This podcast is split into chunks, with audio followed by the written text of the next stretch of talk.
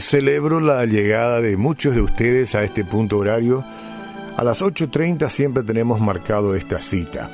Es un momento agradable y voy a ver si es que puedo encontrar algunas palabras para la reflexión. Me parece que sí. Aquí tengo esta, que dice, Estad quietos y conoced que yo soy Dios. Seré exaltado entre las naciones. Nuestro refugio es el Dios de Jacob.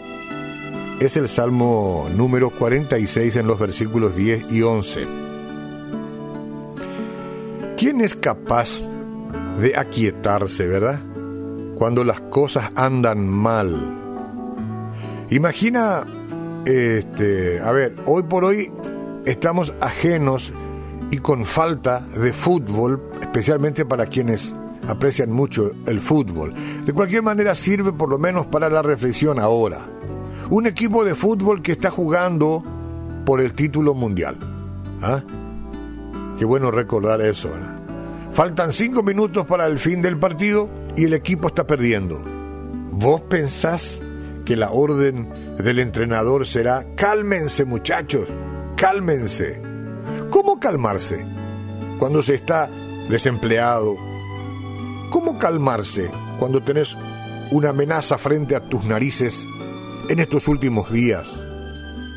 O cuando en el Paraguay hemos experimentado muchas veces una creciente de río se acerca y los lugareños tienen que salir despavoridos.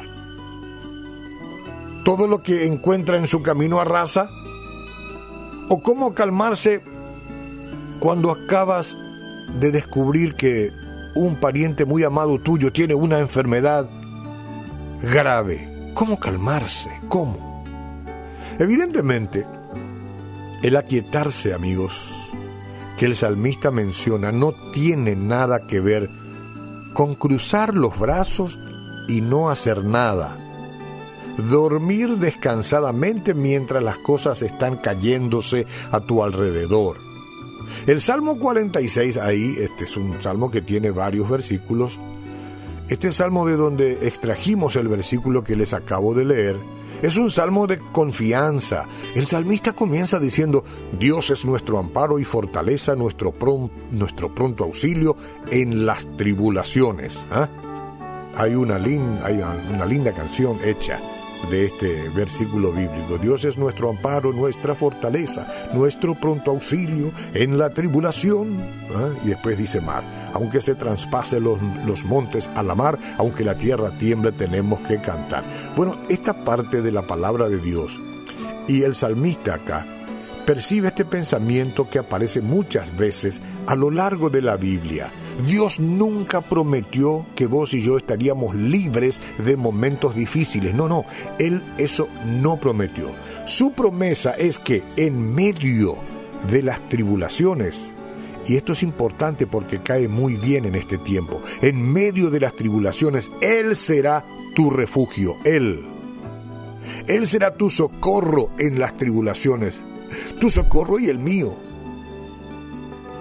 En ese salmo se repite tres veces la idea de que Dios está con nosotros. Por este motivo, necesitamos tranquilizarnos. Vamos, ahora sí, en este sentido tranquilizarnos, porque Él está con nosotros. Mientras corremos de un lado a otro tratando de resolver los problemas a nuestra manera, no nos queda tiempo para ver que Dios está con nosotros que Él es nuestro refugio, Él es nuestra fortaleza y nuestro socorro. Hermoso el versículo de hoy. Es una invitación para separar tiempo también, para Dios. Antes de muchas veces salir corriendo de una situación a la otra, ¿no? En ese momento de meditación podemos encontrar fortaleza Ahí cuando estamos a solas con el Creador, vos vas a poder conversar con Él, leer sus promesas escritas en la Biblia, meditar en ellas y entonces te darás cuenta que no estás solo, que no estás sola. Dios está con nosotros. Y como dice Pablo, si Dios es por nosotros, ¿ah? ¿quién contra nosotros? A ver, ¿quién? Nadie. Estad quietos. ¿Para qué? Para conocer que yo soy Dios, dice Jehová. y para contemplar las obras del Señor. Tú no necesitas desesperarte ante el drama que estamos viviendo todos ahora y que estás viviendo vos. Tranquilízate y conversa con Dios. Cuéntale todo lo que te está pasando. Dile que tú no tienes ni fuerzas, que no tienes ni recursos. Él está a tu lado, listo para entregarte victorias, las victorias que Él ya ganó para ti. Estad quietos y conoced que yo soy Dios. Seré exaltado entre las naciones. Eso está ocurriendo.